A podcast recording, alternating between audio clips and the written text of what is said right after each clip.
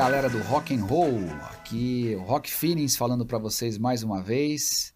Eu, Marquinhos aqui, uh, nesse, nessa época maluca que estamos vivendo ainda na pandemia aqui, e nosso grande guru, o Mário Sérgio. Fala, Marião, tudo bem aí? Oi, pessoal, tudo bom? Então, estamos lá nessa, nessa loucura, né? Mas essa loucura tem essas coisas boas, né? Você volta a escutar tudo aquilo lá que você gosta, ler mais um pouquinho. A gente pode aproveitar para rever, reescutar o, o velho e eterno rock and roll. É isso aí, é isso aí. E esse programa aqui que fala de sentimentos do rock, rock feelings, nossos sentimentos que tanto uh, a gente, né, comenta aqui nos nossos programas, que norteia, né, o DNA, né, desse, dessas nossos bate-papos aqui tão legais, né, que a gente aprende muito e faz uma troca bem legal com todos vocês. É, é isso aí. Mano, eu ia comentar o seguinte, a gente, né, para quem está pegando agora, não conhece nada desse, ainda da, da, gente, né, lembrando que é, se você quiser saber mais sobre o Rock Feelings, né, uh, você vai lá na nossa, na nossa página no Facebook, no Instagram, que é Rock Feelings BR, Rock, né, Rock de Rock, Feelings de Sentimentos BR, Rock Feelings BR, tudo junto. E lá você encontra mais informações sobre outras edições do nosso programa, enfim, o que, que a gente pensou, onde a gente estava com a cabeça, né, Marião? Quando a gente é pensou em se encontrar e fazer alguma coisa diferente, falar do que a gente ama tanto, que é o rock and roll. É, mas assim, e no Face gerais, também, no Face também, né? No, no Face, Face também. também, Facebook e Instagram, mesmo nome, Rock Feelings BR, né? E curta lá a página, por lá você fala com a gente. Você consegue mandar mensagens, consegue comentar, consegue dar sugestões, fazer críticas, enfim, a gente está aqui é a ideia de peito aberto aí, falando sobre o sentimento do rock. Ninguém aqui é, enfim, é, é, é, é tecnicista ao extremo. A gente está falando mais do Nada. que esses músicos, do que essas músicas desses discos, etc. Uh, eles, eles embalaram nossos momentos aí de juventude e até hoje, né, seguem embalando aí e divertindo muito a todos nós. Não é isso, Marião? É, é, é isso aí. A pretensão nossa é a diversão e dar dicas, a gente discutir não, ninguém é dono da verdade, é, que nem você falou, ninguém é técnico, né, né, perfeccionista o suficiente. A gente tem as nossas experiências que a gente quer compartilhar com todo mundo e receber as experiências de vocês, as críticas, as dicas também, que a, a via tem que ser de, de duas mãos, né? Pois é. E aí, Marão, comentando que a gente tem uma série de trilhas aqui né, nesse nosso caminho, né? A gente já a gente fala assim de discografias do rock, a gente fala de shows, né, shows antológicos, shows que marcaram, a gente fala de vários temas, dá dicas, né, dicas e para que a gente pesquise mais, que a gente troque informações, né? E tem uma dessas trilhas que levam muito aos músicos, né, aos músicos que marcaram eh, essas diversas bandas, né, que são bandas expoentes, exponenciais aí do, do, do, do rock, eh, e esses músicos, eles, obviamente, nas suas especialidades, né, eles acabam, uh, enfim, foram admirados, foram imitados, né, por muitos adolescentes aí e, e, até hoje seus estilos acabaram criando verdadeiras vertentes do rock, né, formando muita gente uh, pelo exemplo que foram, né, e que são, né, muitos ainda são e grandes exemplos, não é isso, Marião? É isso aí. É isso aí é, é, são os influenciadores, os influencers, né, que é se fala aí. muito hoje em dia, né? É, são os, alguns pioneiros, outros você pode ser, ter influenciador que surgiu agora também, né? Isso daí não para. É a constante evolução, né? Verdade. E aí, claro, uma banda de rock, né? Tradicionalmente, né? Ela tem alguns instrumentos chave, né? Para compor essa banda. Claro que a criatividade vai, não tem limite, né? Uh, mas, normalmente, alguns instrumentos, né, além da, da voz, né, dos vocais, que acaba, a voz também é um instrumento, acaba sendo instrumento, né, dos mais importantes no rock, mas a gente tem aí os instrumentistas clássicos, né, que são basicamente bateria, contrabaixo, guitarra, teclado, não é isso, Marião? É, com com é isso, isso, aí já forma uma boa banda, né? Uhum. E eventualmente sopros, violino, a gente tem no rock. Flauta. Depois o rock é flauta, né? É, instrumentos de sopro em geral. É, você abriu um, um, espectro muito grande, né? Verdade. É, então, Verdade. a pegada, já me adiantando no que, no que nós estamos falando, adiantando para todo mundo, a nossa pegada agora é falar desses grandes instrumentistas de bandas. Isso aí. Né?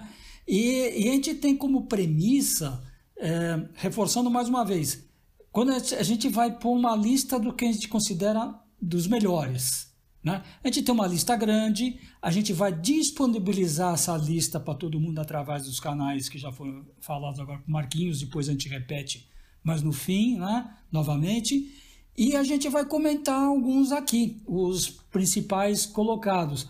E os critérios da gente é totalmente pessoal.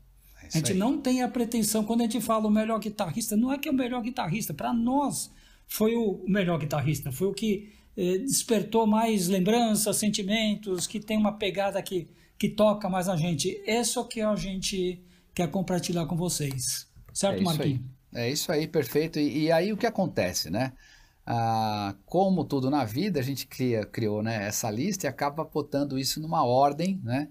Ah, e presunçosamente, mais uma pretensão aí, né? Despretensiosa, na verdade, mais sobre o ponto de vista, de fato, é, dos nossos, da, nossa, da nossa opinião, enfim, do, de músicos que marcaram né, a gente, enquanto sentimento, etc., a gente criou aqui listas que variam, né, Marião, de, de acordo com o instrumento. Tem listas que você, vocês vão encontrar 40 músicos, 60, 30, enfim, depende muito do tipo de instrumento. E essas listas são vivas, elas podem ir crescendo, né? Mas a gente ah, hoje ah, vai falar de uma delas e o nosso instrumento do dia, Marião, que rufem os tambores, é? Bateria, bateria. bateria. Porque é, o, é um instrumento que a gente toca. Né? É. Eu fui um baterista, assim, que eu brincava, saía, tem uns conjuntos, eles pararam de tocar, eu entrava na bateria, eu tinha jeito para tocar bateria, e o Marquinhos aqui é baterista. É, eu, eu dou, dou, dou, minhas baquetadas, né? É. Então a gente resolveu começar pelo instrumento que a gente que tem a ver com, com a gente, com a história da gente com, e com a realidade da gente, né? É verdade, certo? é verdade. É se, verdade. se tem um pouquinho de todos os, os outros é, instrumentos lá, esse é um pouquinho que a gente conhece um pouco de técnica, né, Marquinhos? é, é verdade. E eu me lembro a emoção que foi a primeira vez que eu, que eu toquei bateria na minha, na minha vida, né? Bateria de verdade, porque antes de chegar até a bateria, toquei caixa de papelão, toquei panela, muita gente, né, faz, fez isso já. Batucava na, na, na escola, na carteira da escola e tal, né? E até que um dia, um grande amigo meu, até hoje um grande amigo, é, ele comprou uma bateria. Né? Ele comprou uma bateria, uma bateria Golpe, na época, Golpe ainda é uma, uma grande marca nacional, etc., mas era uma bateria Golpe. E verdade que época de reserva de mercado e tudo mais, né, nos idos aí de 80, etc., é muito mais difícil, né, comprar instrumentos e tinha toda uma questão, mas enfim, curioso foi que ele comprou é, ganhou lá do pai dele e tal, não sei o quê, e, mas ele queria ser mesmo vocalista. Então ele, apesar de ter feito aula bateria, etc., é, ele queria ser vocalista. Ele chegou um dia e falou, poxa, né, no, lá no, no, grupo do colégio, a gente conversando, falou, cara, a gente queria ter, opção arranjar um, um baterista, né, e ele me viu batucando, falou, você não quer tocar com a gente, né? E, e, foi incrível, né? Porque foi a primeira vez que eu fui tocar bateria, né? E a música, até com um nome curioso, né? A primeira música que eu toquei na foi Meu Erro, porque realmente tava tudo errado que eu fiz lá. Mas era uma época, né? Pouco pós Rock in Rio, primeira edição do Rock in Rio, né? Onde o Paralamas do Sucesso foi um dos grupos que tocou lá e tava despontando com o Vital e sua moto, aquilo tudo lá. E Meu Erro era uma, uma das músicas, né? E aí foi o meu primeiro contato com a bateria, né? Então, putz, não sabia como sentava, não, não sabia que o chimbal abria e fechava, né?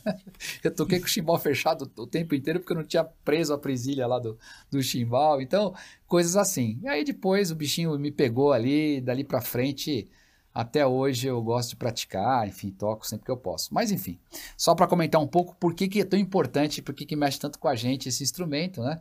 E claro, né, na época, de, nessa, nesses idos tempos aí, vocês. Primeiro que o acesso né, às técnicas, né, às partituras, etc., é uma coisa extremamente restrita. Né? Hoje em dia você vai na internet, lá você encontra, você compra partitura online, você assina coisas, etc. Tem vídeos é, né, em, em, slow motion, você entende exatamente os movimentos, né? a pessoa ensinando como faz aquilo ou isso. Na época, não. Você ouvia tinha acesso a uma capa de disco, muitas vezes a imagem, quando muito uma fita VHS, alguma coisa assim que alguém emprestava de um show, e tinha que se virar. Mas você cultuava seus ídolos, né? Então você ficava preso ali ao som e aquele, aquela, para quem é baterista, para quem é guitarrista e para todos os instrumentistas, né? Ficava preso, já ia elencando e criando o seu próprio ranking de músicos que você mais admira, né? Que normalmente acabavam também é, estando ligados de alguma forma às bandas que a gente mais admirava, né, Marião? Acho que era mais ou menos essa é que era a lógica, né? É, essa é que era a lógica. Era né? lógica. Era lógica. E é que eu falei, na, na minha época, principalmente, né?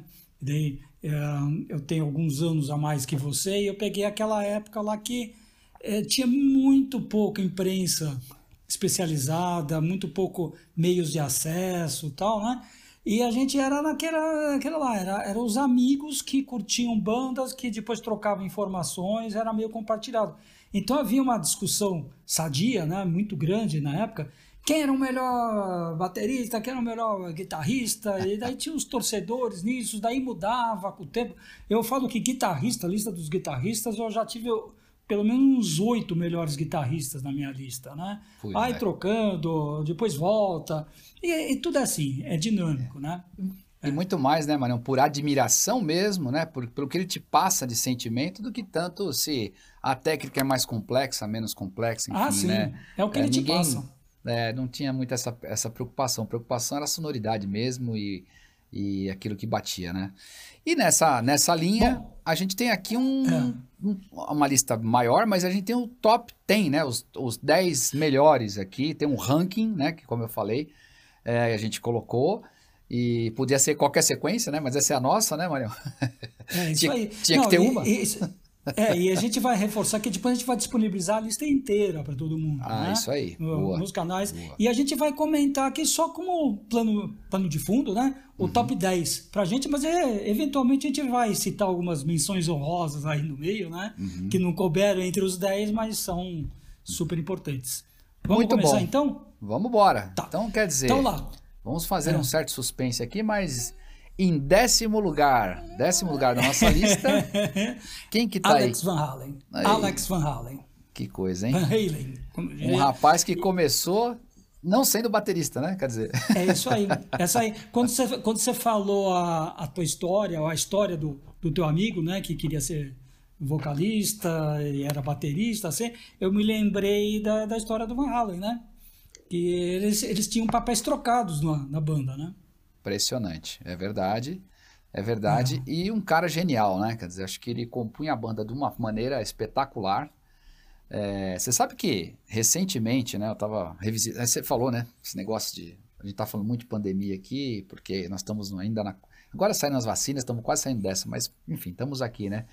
E uma- eu comecei a revisitar, por exemplo, Jump, né? Que é uma música, um clássico, né? Do, do Van Halen, né? É, do, do- da banda, né? E que é, o Alex é é incrível, cara, porque ele faz uma coisa muito simples, né? De utilizar cúpula de prato em determinados momentos do solo, né? E usar prato, cúpula de prato e uma inversão de, de bumbo e tal, coisas que você pensa até que, que ele fez errado. Acho que ele errou a cúpula e bateu no prato, aquele bateu. no- Mas na verdade é extremamente intencional e dá um molho absurdo, né? Tô dando um exemplo, um dos vários que a gente pode citar, é, do, do, do Alex Van Halen, da genialidade do cara, né? E, e, um- e- e a sonoridade, né? Quando ele em- embala, né? Pro, pro grupo inteiro, essa cozinha que ele fazia ali, acho que tinha que ser essa, né? É, não não tinha outra para ser feita, Panamá e tantos clássicos aí que a gente ouve, que realmente o cara era extremamente diferenciado, né? É, e você sabe uma- que eu tive a, fel- a felicidade de ver o Van Halen duas vezes na vida, né? Aham. Eu vi quando eles vieram no Brasil, no ginásio Ibirapuera. Uhum. Aliás, o ginásio do Ibirapuera, poucos shows eu vi lá que estava com acústica boa. O Van Halen Uhum. não foi um desses shows. Estava muito alto, muito distorcendo. Uhum, Daí o que, que eu fiz? Eu, eu tava com vários amigos, daí uma hora, pô, vamos pra frente. Vamos pra frente. Porque, por incrível que pareça, na frente tinha menos distorção. Sim. Então a gente estava nas cadeiras, bem na frente, mas nós pulamos a parte. Quem conhece o ginásio do Ibirapuera tem uma parte Sim. de cadeiras e tem a parte da pista. Nós fomos para a pista e a gente foi engraçado. Cada vez que alguém virava para falar uma coisa boa, a gente avançava. Tanto é que eu fiquei quase com a barriga no, no palco. E eu fiquei mais do lado do baixista. Né? Ficou quase com Mas o eu som do palco mesmo, né? O PA do palco que essas bandas Isso, utilizam e- muito, né? E, e era engraçado que bem na frente a qualidade sonora melhorou muito. Que era o PA mesmo, né? Imagino. Era mais na frente. E o, o, o Batera, o Alex, me impressionou muito que nessa época ele já, já usava os quatro bumbos. Putz. É, Incrível, foi, né, foi uma excursão antes do, do Panamá. E era uma porrada, era uma porrada, tinha até um deslocamento de, de, de ar em cima, né? É, então, é, ele tinha uma técnica, lógico que é, todo mundo, a, a grande maioria, olhava para o David Roth, que era um acrobata, né? Claro. Era um dos melhores comunicadores. E o, e o Ed Van Halen, que era um, um dos gênios da guitarra. Mas o, o resto do, do grupo era muito bom e o Alex Van Halen era um, era um dos melhores. É. E depois eu tive, eu tive a- também a felicidade de ver eles na, na volta, quando eles voltaram recentemente, com, o- com o filho do, do Ed Van Halen na, no baixo, né? Uhum. Mas era com o David Lee Roth e eu vi lá em Toronto. Uhum. numa- é, num ginásio enorme, aqueles tea- ginásio lá que tem jogo da. NBA, né? Enorme, né? Mas uma qualidade sonora fantástica. fantástica. Da- Daí dá inveja, né? Aqui um ginásio menor, né? O Ibirapuera é um ginásio menor, né? E lá um ginásio enorme para quase 30 mil pessoas, 25 lá, e uma qualidade sonora fantástica, né? Impressionante, Mas- impressionante. É um baterista que impressiona, né, Marquinhos? É muito bom, né, cara? Ele é fantástico, plasticamente tocando, né? É muito legal, muito legal. E muito boa escolha. Começamos, olha, esse é o décimo, hein, galera? Esse é o Esse é o décimo. décimo. Então vamos É. subir agora. Mas é o mais- top 10, é. É, vamos subir mais um, um, um, um, um- degrau aqui. Vamos pro, pro nono, Marião. Quem que é o nono colocado aqui na nossa lista? O nono é o Cozy Powell. Nada menos. De, de várias bandas, talvez a que ele fez mais conhecido para a galera é no Rainbow, o tempo que ele teve no Rainbow, né? Mas o Cozy Powell tem, um, tem uma, uma carreira assim fantástica. Ele começou com nada menos no, no Jeff Beck. Assim, Pois- Deve ter começado em outros lugares, mas o lugar mais conhecido é o Jeff Beck, né? Chegou uma época, essa primeira dica, assim pessoal, tem um conjunto, não sei se você conhece esse conjunto, Marquinhos, um conjunto que ele formou, chama Bedlam. Não. Infelizmente só lançaram um disco. Bedlam é o nome de um manicômio inglês muito famoso nos filmes de terror, né? Naquela, da era vitoriana, lá aparece em tudo quanto é filme. E esse nome Bedlam lançaram um disco sensacional, mas foi só um disco. Olha só. Depois, depois logo, logo em seguida, daí eu não sei se ele teve outras coisas, mas ele apareceu no Rainbow. Rainbow. Daí, daí no Rainbow ele foi aquele sucesso. Daí É. o Rainbow era um supergrupo, né? Super Com o grupo. Dio nos vocais, com o. Rich Blackmore. É, era, um, era um supergrupo. Depois ele seguiu ainda, ele tocou. White é, Snake, né? ele- ele- no White White Snake, E, e depois no, no, no Black Sabbath. Black Sabbath. né? Isso teve outras coisas. O White Snake, que você já se adiantou, eu tive a oportunidade de ver no primeiro Rock in Rio. É verdade, ele Então, que veio, né? É, é um instrumentista que me impressionou muito. Eu já gostava do Cozy Powell, ele tem um, um trabalho de pratos assim fantástico, né? A- Aliás, a bateria dele é enorme e tal, e tem, deve ter uns 11 pratos, 12, é um absurdo. E ele usa todos. É, é- é impre- Visualmente é muito bonito ver o Cozy Powell tocar. É, é, a gente vê que ele infelizmente faleceu, né? O. Powell. Foi um acidente, E- não foi? Não. Não lembro se foi acidente. Eu acho que foi um acidente de moto, se não me engano. Se não me engano, É, eu acho. Acidente de. É, ah, é, é, bom, diz aqui acidente índice. um acidente. Não é moto, é carro. é carro, né? Ó, ele não usava É carro. segurança, parará. Ah, tá. E, Tô falando do carro. e foi, parece que tinha álcool envolvido, mas enfim, são coisas que a gente vai, vai vendo, né? É, Mas foi uma lamentável, né, cara? Lamentável. Ele era de 47, né? Então, enfim, ele estaria aí com quantos anos? Não sei nem fazer conta, nós estamos em 2021. 74. É, é, por aí. De 46, exatamente. É, exatamente. É, 74, por aí. E- Ou, 76, ou 73 ou 74. É, mas é complicado, né? Mas ele tinha uma Esse- pegada de hard rock, né, cara? Impressionante. White Snake, com o próprio Ra- Bom, Rainbow, pelo amor de Deus, já falou, né? Ah, você sabe um conjunto que eu esqueci de, de falar? Ah. Teve um período do Emerson Lake and Palmer Teve verdade. Que Que, o- ele tocou. que o Palmer foi, foi criar o Asia. Então É ele isso aí. Saiu. Daí eles, eles para manter o ELP, a sigla, Puseram o Powell, eles é com- isso aí. Acho que foi Powell, essa formação que eu vi, cara. Acho que essa formação que eu vi no Brasil, eu vi ele aqui. Ele não foi É. Emerson Lake. Eu não lembro se ele. Se ele eu, eu, eu, eu vi o Emerson Lake Palmer. O, É, o Powell eu não lembro. Mas foi mais do que um show aqui no Brasil, não foi? Acho que foi, não foi? O and mas, eu, mas eu acho que o Emerson, Emerson Lake Palmer não veio no Brasil. Acho, não tenho certeza. É, eu também não lembro agora na cronologia aqui. Ah, O Emerson Lake and Palmer eu, vi dois anos aqui. É, é eu sei que eles vieram duas vezes mesmo. Uma das vezes eu vi, mas eu não me lembro agora se era o Powell ou era o Palmer. mas acho que era o Palmer. Você sabe, sabe, que tem uma história interessante do, do, do Cozy Powell? Que uhum. o Cozy Powell foi a primeira banda internacional a tocar no Rock in Rio. Então, quando teve a passagem de som, uhum. e também por coincidência, eu fui no primeiro Rock in Rio e fui só no último fim de semana. E também uhum. o primeiro grupo que eu vi foi o White Snake, que abriu o sábado, que era o dia do, dos pesados, né? Do, do metal, né? Então, uh, teve um, um, conhecido meu, amigo de amigo, né? Que, que trabalhava como grupo, como grupo, como road nessa época, né? E, inclusive, ele era road do Rod Stewart. Só que havia assim, um, um emprestava para o outro, alguma, alguma coisa assim, e ele estava ajudando a montar o, o, o, som, a passagem de som, e até aquele momento tinha passado uh, grupos brasileiros, né? Uhum. E o primeiro a entrar seria o White Snake, que, é, que abriria na, na sexta-feira, né? A parte uhum. internacional. E o primeiro cara a, a fazer alguma coisa foi o Cozy Powell, que sentou na bateria e começou a, a porrar lá a bateria, né? Diz que os carpinteiros, todo mundo pararam e foram ver o que estava acontecendo. Diz que foi uma coisa assim. chocante. Diz que era uma. Primeiro que eles. Eu acredito que eles aumentavam mais o som lá no, quando, quando tinha um, estrangeiro, né? Uhum. Internacional. Mas de qualquer jeito o cara tocava diferente, ele batia forte. É. Você via que ele batia forte, né? É, o próprio então, ele aumentava dele, né? o som já natural, né? O som da caixa dele era totalmente diferenciado. Era um cara realmente. Outra pegada. Bom, tamo. Expectativa tá aumentando, hein, Marião? Esse foi o nono, tá. então tivemos Alex Van Halen e Cozy Powell até agora, décimo e nono lugar. É. Aí, pô, aí a gente chegou aqui num cara, oitavo Agora, lugar. Começa a pegar, né, a coisa, né? começa a pegar. É, oitavo oitavo, lugar. Oitavo lugar, Nick McBrain. Putz, eu tava. É.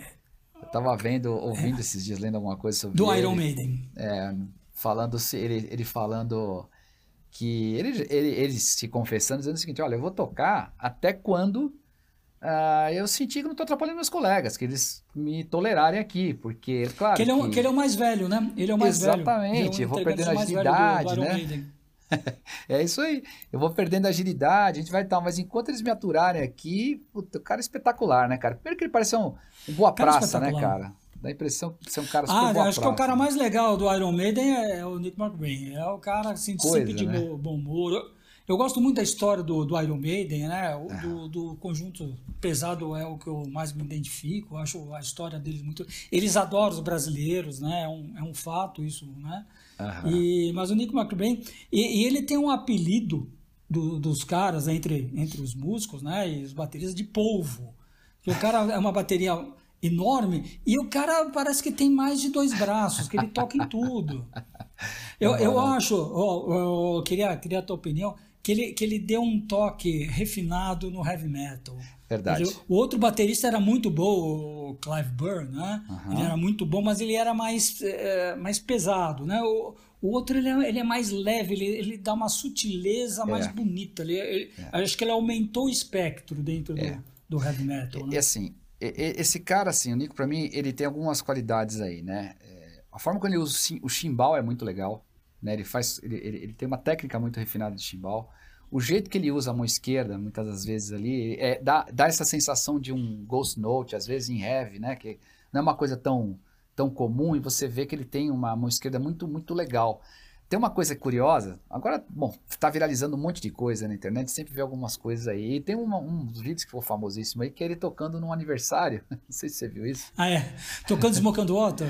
É, é esse que ele tocou não, não, bottom, não, não. Ele tá tocando no, aniversário. Ah, num casamento. Do, é, no não, não, não. É. Esse aí é de um sobrinho. Ele tá numa festa. O cara fala, não, toca aí. Ô, vô, toca. Neto, uma coisa dessa. Toca aí pra gente ver e tal. E, os, e, o, e o moleque acompanha ele tocando. Putz, eu tô esquecendo qual é a música. Era um Maiden mesmo. E ele toca, ele toca junto com, com, com, com, com o moleque, né? Então ele vai dando toque. Mas daí você vê num lugar sem efeito nenhum, com, né, com o microfone capturando ali ou captando, na verdade, do, do celular de quem estava filmando e tal, você vê como é, cara, como, como é diferente, diferente, né? Ele, ele toca muito e é essa, essa, isso que você disse, essa sua sutileza, né? Essa forma de levar é, mais elaborada, né? É, pro, É. pro, pro, pro- pro rock, né? Que podia ser uma coisa muito mais pesada e cravada, não. Ele tem essa pegada, toca normalmente de meia, né? Muitas vezes não Ah, usa, é, é. não, não Ele usa é nada nos- descalço, né? De meia. é. Exatamente. E é. É. uma figuraça, cara. Um cara simpaticíssimo. E usa um bumbo só, né? Usa um bumbo só. Pois que, é. que se você vê na turma do heavy metal, né? É raro É. hoje em dia você, você usar um bumbo É. só. É, exatamente. Não, e, putz, cara, é muito bom. Realmente, além do que, né, bicho? Essa banda também é, É. é, é algo, né? Então não, não podia ser um cara de, de outro nível, né? A não ser é, Ah, Nico mas, a- McBrain. mas aquele negócio, não, não querendo eh, irritar os puristas né, do, do Iron Maiden, é, Sim. que eu gosto muito também do, do Claro. Paul Diano, lá nos Sim. primeiros discos, o Clive Burr e tal, mas ele aumentou, com a entrada do Bruce Dixon com o Nick McBrain, aumentou muito o espectro É. do, do Iron Maiden, e, e ele deixou de ser simplesmente heavy metal, ele entrou um progressive metal com- junto com jazz, com, com um monte de coisa, e pesadíssimo.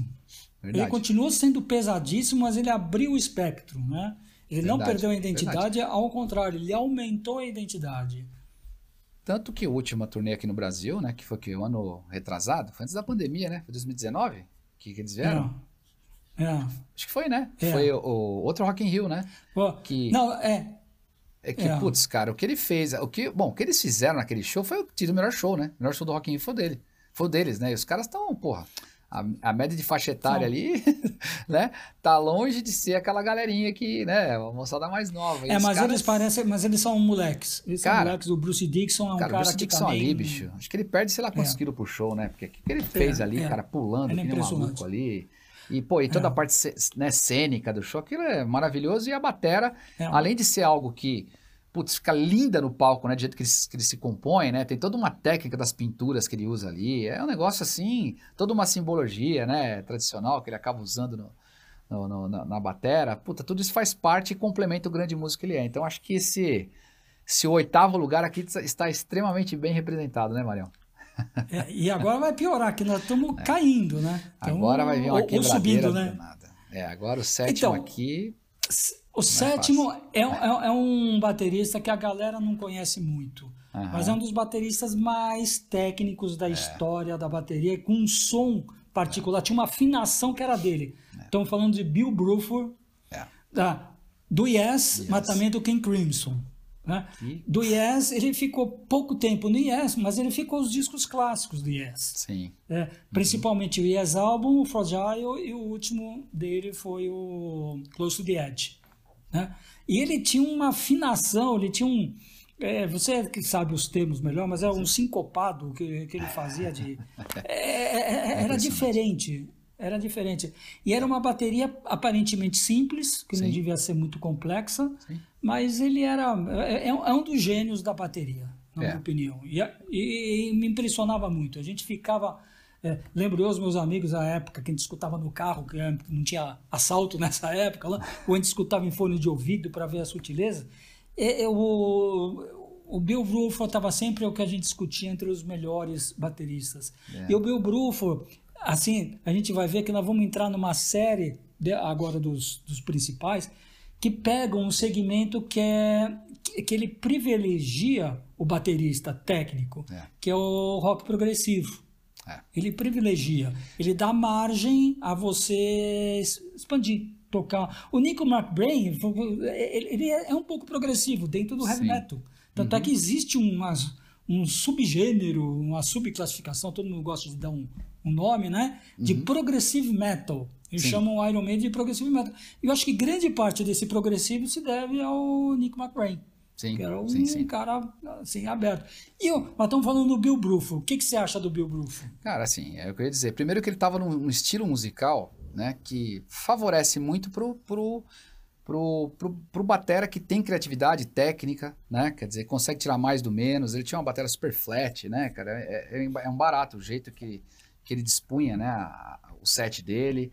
É, está- como você falou, uma afinação diferenciada, o tipo de, o bom gosto, né, na, na- na- em cada, em cada, em cada tambor, né, do- dos timbres que ele tirava dali, né, e a integração que ele fazia. Porra, o cara tocou, passou pelo Gênesis também, como você falou, King Crimson, né? Quer dizer, um cara que tem uma É. história toda aí, é, uma trajetória com músicas super é, complexas, né? Tem coisas muito complexas. E ele tornava isso simples, né? é, dentro, dentro de muitas aspas, né?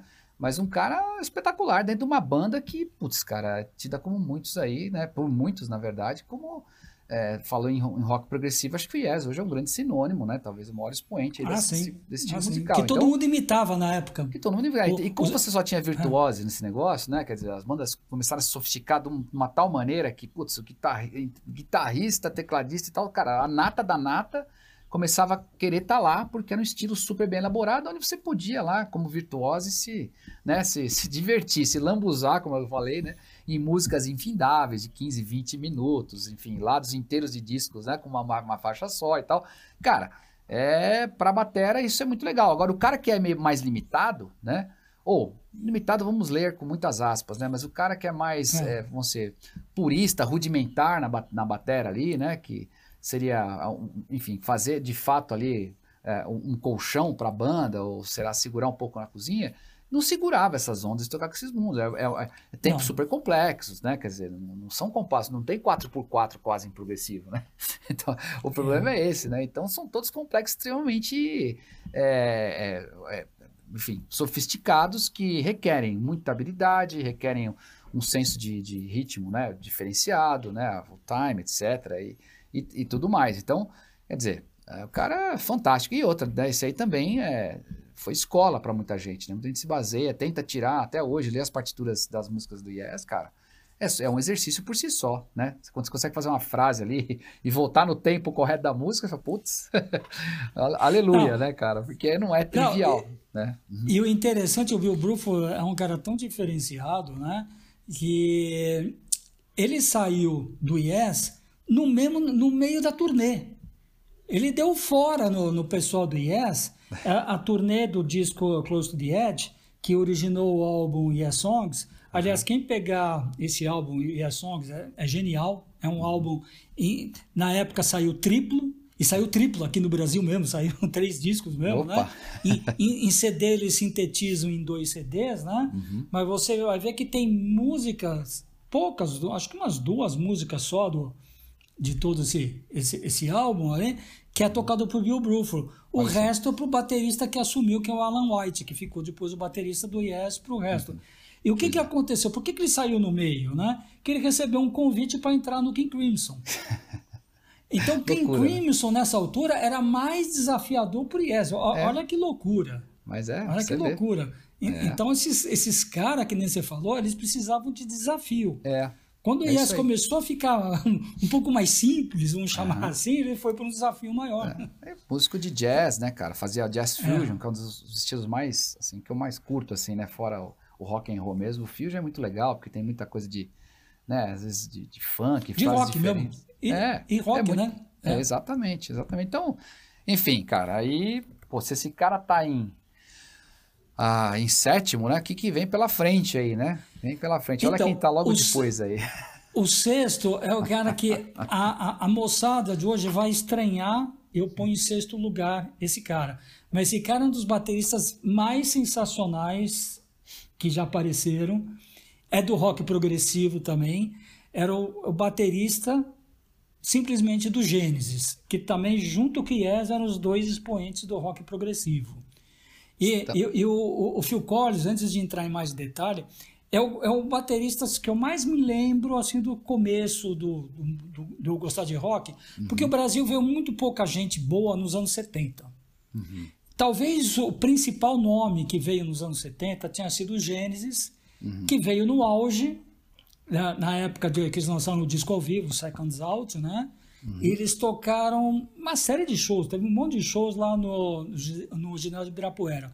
Também foi uma das poucas vezes que, que eles arrumaram o som, ficou uhum. muito legal, tava muito bom. E eu vi dois shows, eu, vi, eu, fui duas vezes. Uma vez eu fiquei na, bem na frente, que era cadeiras na frente, e numa outra vez eu fui com um amigo meu, que é baterista, que, uhum. né, que provavelmente esteja escutando a gente né, nesse momento, né? O Carlinhos, um abraço para o Carlinhos. E a gente assistiu esse, esse show, é, a gente ficou na, na arquibancada. Para quem não conhece o ginásio Ibirapuera, é, vamos dar uma visualizada. Você tem o, o a parte da pista, uhum. né, onde ficavam as cadeiras em show. Depois você tem uma parte de cadeiras que eles chamam, e você tem a parte de arquibancada. Aqui hoje também tem cadeira, mas antes era, uhum. era cimentão. E era o ingresso mais barato, obviamente. Mas o que, que a gente fazia? A gente, a gente pagou essa segunda vez lá, uhum. e cada vez, nessa época, o, o, o Gênesis, é, o Peter Gabriel já tinha saído, então o Phil Collins entrou na bateria e vocal. Assumiu as duas coisas, né? Uhum. Mas eles fizeram um jeito lá de, de poder viabilizar isso, de materializar essa ideia, eles puseram um outro baterista. Uhum. Ali era o Chester Thompson, que era um baterista muito bom também, né? Nossa, mais, mais, do, ma, mais do jazz, uma coisa assim, né? Até um pouco do fusion, né? Que você citou. E, e o Gênesis tem muitas coisas muito compridas, muito instrumental, né? Sem vocal. Uhum. Daí ficavam os dois bateristas. Nessa hora, eu e o Carlinhos, a gente ia para trás do palco. para ver os caras conseguia, tocando. É, a gente se dependurava no alambrado, aí tinha um alambrado e ficava vendo. e era muito interessante que o Phil Collins é canhoto, o Chester Thompson era destro, destro. né? Uhum. Então ficava um de frente para o outro, dava uma simetria interessante. Uhum. E os caras tocando aquelas coisas complexas e dando risada um para o outro. É, não é incrível. Essa incrível. imagem deles dando risada nunca me saiu da, é. da cabeça, né? É, uma é uma coisa, então me impressionou muito. É, é, uma sintonia absurda 13. O Phil Collins tem uma história interessante, porque ele começou. É, é, ele, era, é, é, ele ganhava grana com, música, com, com, música, né? Tocando em bandas, cara. Ele precisava sobreviver. Ele começou a, Ele era músico, ele era batera e vivia disso. Era o único cara do Gênesis na época, pelo que eu me lembro aqui, quando se formou, que ele entrou para fazer parte do, do, grupo, que realmente vivia disso. A galera era do rock, juntou amigos, começaram a fazer e ele já tinha uma, uma carreira, entre aspas, de músico contratado né, que lia partitura acompanhando, cara, músico, é, bandas aí de baile, etc, para ganhar o, grana. Os, né? os, os, outros eram amigos de faculdade. Pois é. Os outros eram amigos de é. faculdade. E Tanto ele... é que no primeiro disco do Gênesis, o Phil Collins não tava. O Phil Collins entrou depois. E ele fez um teste, né, ele, ele conta aí, viu uma vez um, tava vendo um documentário interessante e falou exatamente isso, falou, cara, eles estavam procurando um novo batera e apareceu o Phil Collins lá, né? Então, tipo, só que ele falou, pô, não sei se vai ou não vai e tal, por causa da, né, da, eu dependo disso e tudo mais, né, não sei o que, acabou se entrosando com a galera e virou o batera do, do, do Gênesis, né. Agora, é um cara é. que toca muito, né, tanto que recentemente ele publicou lá uma frase falando assim, olha, eu, eu não sou um, um, um vocalista que toca um pouco de bateria, né? Porque hoje a geração, as gerações mais novas aí talvez conheçam os hits. Só conhece ele como assim, é. não, eu sou um baterista que canta um pouco. Apesar de cantar muito, né? E tocar muito piano, enfim, é um multi-instrumentista, né, cara? Um cara espetacular, né? É. Espetacular. Então, para o pessoal que está um pouco incrédulo no que a gente está falando, né?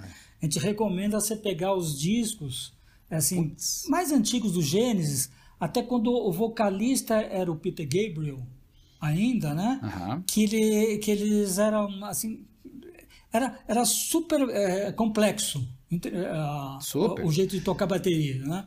É muito bacana. Depois ainda ficou, eu gosto da fase mais, vamos chamar assim, comercial do Gênesis. Ele Sim. dá uma pegada diferente na bateria também. Sim, tem. Que Você ele, pega uma música, por né? exemplo, né? uma, uma música simples, Mama, né? Uma é, música, é, Mama é fantástica. Uma música, música, mas assim, se você vê a letra que tá ali, né, vê a sonoridade daquela música e o que ele fez de bateria, quer dizer, o que assim, a, a entrada dele na bateria te dá um susto. É, é, é impressionante, cara. Impressionante. É que, é que, é que nem a, a, música da carreira solo, que talvez seja mais conhecida dele, In the Air Tonight. Nossa. Né? Que é a primeira música do primeiro. A bateria entra no, no na, nos últimos 20% da música. É. E quando ela entra. É, ela rouba é... o show, né? Ela rouba o show. Ela rouba o show. E é uma ela música que tem, bom, não vamos delongar muito, mas é uma música que todo, tem todo um significado né, meio difuso, não se sabe exatamente o que ela quer dizer, se é uma questão de estar tá se integrando com vidas de outros lugares, se realmente é alguma coisa de resgate interno. É uma música muito louca, né? A, a In There é. Tonight, né? E Mama também, é. que é praticamente é. um, um, feto ali, né? Ouvindo a, de dentro da barriga da mãe. Cara, é, é impressionante. E nesse disco tem Home by the Sea, tem uma série de coisas aí que. Não, esse disco é fantástico do Gênesis. É, é fantástico. Eu, eu, eu ponho como os. Que os puristas lá falam, é. lá, mas eu ponho esse daí como dos top também. Cara, é muito som. Junto e, com os e clássicos. Só, e para não deixar de falar, uma coisa simples, que é extremamente complexa, a Follow You, Follow Me. Né? Que é uma música que. É, putz, se você ouve a bateria, você ouve que tem alguma coisa ali que parece que ela tá andando atrás do tempo, né? Follow you, follow me, porque ela vai fazendo uma levada, é, né? É, você fala, pô, cadê é. isso aí? Quando você estuda a partitura e vê o que está acontecendo ali, É genial, cara. Genial, porque dá a impressão que, que, ele tá, que tá andando mesmo, sabe? Que a música tá em movimento e a bateria dá esse clima de que parece que vai vir a outra nota e não vem e, e ela vai criando um, um rufo, um, negócio, um, um, uma, um compasso totalmente diferenciado. Então, realmente, uh, caramba, hein? É. Olha onde nós chegamos aqui. Nós estamos no e sexto lugar. Grande Phil Collins. Grande Phil Collins. Vamos ao top 5 agora. É, agora, e, agora, e, agora e, o couro come, hein, mano? É, agora a coisa. É, é, é, agora o quinto lugar, eu deixei, na minha opinião, nós estamos falando tudo de rock progressivo, então para mim esse é o maior baterista do rock progressivo. É. Carl Palmer, do Emerson Lake and Palmer. e também do Asian. Né? Toca, né? Também do Asian. É. Aliás, eu vi, eu vi eu, duas vezes que vi o Emerson Lake and Palmer e a vez que veio o Asian. O Asian veio no Brasil também. Ah, Ele tocou numa casa que agora esqueci o nome dela, uma dessas casas que tinha nos anos 80, que eu esqueci o nome dela, ficava lá em Pinheiros. Não era o Aro, Aroanta, ele... não, desculpa, o Damachoque, não, Aroanta, o... Não era nenhum desses. Não, era um era, grande, era, né? Era um lugar maior, Era né? um grande, é, era, era. Ah, é. é Deu... ficava ali no Largo da Batata, não é? Por ali, ficava por ali. É. Não, sei, não, lembro, não lembro se era Lago da Matata exato, mas era por ali. É, porque o Damachoque, ele era, um, era ele mudou de nome, era outra casa que virou Damachoque depois, né? Então não sei se é a mesma casa, mas enfim. É, eu sei ser, onde é que você está falando. É, é, é. Então, e, e, o, e o Carl Palmer, ele mais do que um baterista, ele era um percussionista, né? Um estudioso de bateria, né? E tinha também uma bateria monstruosa, né?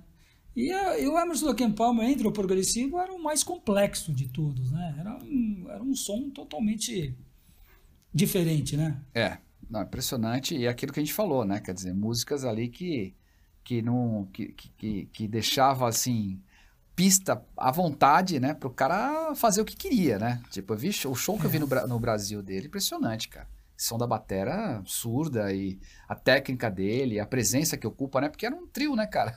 Se for pensar, um trio, né? um trio um e trio. parece ter uns 400 caras ali tocando, é, cara. É, é muito legal, é, muito legal. Acho que foi, acho que teve um show, eu tô vendo aqui, acho que foi 97 que, que teve um dos shows, né? Uh, se não me engano, deixa eu ver. É, isso aí. É, não sei se houve outros. É, você falou que teve que, que você viu duas vezes, né? Eu vi, eu vi duas vezes. É, é ele chamava aquela, aquela casa que também é, chamava inicialmente como Palace, depois não lembro o nome que Ah, virou. verdade, tinha Palace mesmo. É, isso aí. e foi lá. Tinha um foi grandes shows, vi, né? né? Era, era, o Canecão aqui de São Paulo, né? Era o Canecão aqui de São Paulo. Mas fantástico, era um baterista assim, fantástico, né? E, Muito bom, espetacular dispensa ma maiores comentários, né? Até porque o cara era genial, né? E de novo, dentro dessa, uhum. dessa seara de rock progressivo, e tá difícil sair dele, hein, Marinho? Pelo que eu tô vendo aqui, o quarto lugar. Aí é você... que o quarto lugar, o quarto lugar. Ah, bom, agora o quarto lugar, eu, eu queria fazer uma ressalva antes de, de entrar no quarto lugar. Uhum. É, do quarto ao segundo, Tanto o primeiro, faz. ele é o primeiro para mim desde de muito tempo. Do quarto ao segundo, o qualquer um que tá uh, pode trocar. Então hoje está no quarto porque eu resolvi pôr, mas para mim é tudo empate em segundo lugar. O quarto, o terceiro e o segundo empatam em segundo lugar. É que eu tive que pôr numa, numa classificação. E ele, você falou do progressivo, é... bom, vamos, vamos tirar o, o suspense. Nós estamos falando do Newport. É, que muitos dizem Newport, né? É, aí tem a é, pronúncia, mas é, ele é o cara é o, é, é o ícone, né? Infelizmente. É o ícone. Nos deixou é o ícone que é, nos deixou recentemente, né? E ele, agora, o Rush é, é, um daqueles conjuntos que tem uma classe dos Rush, que eu não sei, uns falam hard rock, outros falam progressivo. É, é, é difícil ler, né? De, é difícil ler o Rush. Mas ele, mas ele é um cara que, que ele consegue aliar peso quando precisa e o, a complexidade do rock progressivo quando precisa, né? É fantástico. O, the, o Newport, the, the Professor, né? Se chamava de professor, né, cara? O cara é, é, é um metrônomo, né, bicho? Ele é um cara que é. ele tem uma técnica extremamente apurada, as músicas são todas muito bem pensadas, virou um ritmista, foi ter aula de jazz, de, ba de batera, é. né? Depois. Quando ele agora... já era gênio, foi ter aula é. depois. É. Quando ele é, já era cara. gênio. Entendeu? Tipo, porra, ninguém teve. Falou, não, quero descobrir outra, outras coisas aqui, né? É. Tem, tem uma, acho que é. Como é que é a música que ele gravou, que é espetacular? É Fire on Ice, né? Que tem um, um vídeo é um clássico do standard que ele fez e na bateria dele, inclusive, é, a bateria foi toda des, é, pintada, né, com, com, essa, com esse negócio de gelo e tal. Putz, cara, aí ele toca divinamente, né? Agora, cara, bicho, Rush, né, bicho? É, vou, nessa linha aí, para mim, né, tá entre esses caras mesmo que a, as bandas que mais me influenciaram em geral, né? É, todo mundo faz esse solo. Todas as vezes que o Liberty veio pro Brasil, né, com Rush e todo, todos os shows que você vê e tal, uh, Tom Sawyer, que é o clássico, né? Todas as viradas, todo mundo faz o drum air lá, sabe, né? Na cabeça ah, faz, faz tudo, sim. né, cara? As aberturas de chimbal que ele usa, né? É tudo, tudo, puta, muito bem colocado, né, cara? É... E aí você tem, tem várias, né? Z, tem, vixe, tem tudo, né? É. Fly by Night, tem uma porrada de músicas aí espetaculares. Tem. O Niprit é um cara que, putz, uma história de vida muito legal, né, cara? E muito sofrida também. Muito né? difícil, né? Muito putz, difícil, cara, muito sofrida, né? É, é. Tem vários, fica a dica também de, de, das biografias aí, da biografia dele, que é muito bacana, né? Os livros que ele escreveu, o cara escrevia muito bem, né? Era um tremendo escritor. É. Compunha muito também, né? Muitas letras do. É, ele era o compositor, praticamente todas as letras eram dele, né? Pois Os é. outros faziam a música e ele fazia as letras, né? Cara extremamente ele culto e Cara, ah. adorava moto, né? Andava de moto pra caramba, tanto que ele. Ah. tem a história que ele lesionou o pé, né? Aliás, desenvolveu um problema quase que crônico no pé de tanto andar, acompanhar as turnês no Canadá e Estados Unidos somente de moto. O pessoal ia de ônibus, a trupe iria de moto. Uma época depois de ter perdido, se não me engano, a esposa e tal. Foi uma, uma fase complicada né, da vida dele. E ele acabou tendo lá, sei lá, se era uma frieira, alguma coisa crônica, feridas nos pés ali, que quase que tirou ele das turnês, né? Então, um cara assim, é. excêntrico, mas muito bom e, e, uma história muito legal. E, assim, uma banda canadense, né, cara? É, canadense, o... de Toronto. Exatamente. Toronto e arredores, é. e arredores, né, Toronto. Exatamente, exatamente. Putz, esse é. aqui, acho que é, sou fãzaço número um aqui, muito legal, acho que tá super Você bem colocado. Você chegou a ver um show deles? Do, do Eu Rush nunca aqui, vi um show dele aqui no Brasil, cara. Esse é uma, uma, uma é fantástico. Minhas... É, uma das minhas grandes é frustrações, cara. Eu fui, as duas vezes que eles vieram, foi duas vezes no Morumbi, eu fui ver, né? É fantástico, porque o Rush é um daqueles grupos, assim, difíceis hoje em dia, você pensar que é, é um trio, é um trio. que se apresenta como trio, não tem nenhum músico de apoio. É e eles fazem é, como Sim. trio mesmo. É aquela, aquele som complexo, é. né? É. é isso. É, é um, é, eles têm um visual muito bonito atrás lá de, de de, de, projeções, de iluminação, né? E uhum. a plateia vai ao delírio com eles, é. porque é. há uma devoção pro Rush, assim, é, é, é uma coisa de roqueiro que entende.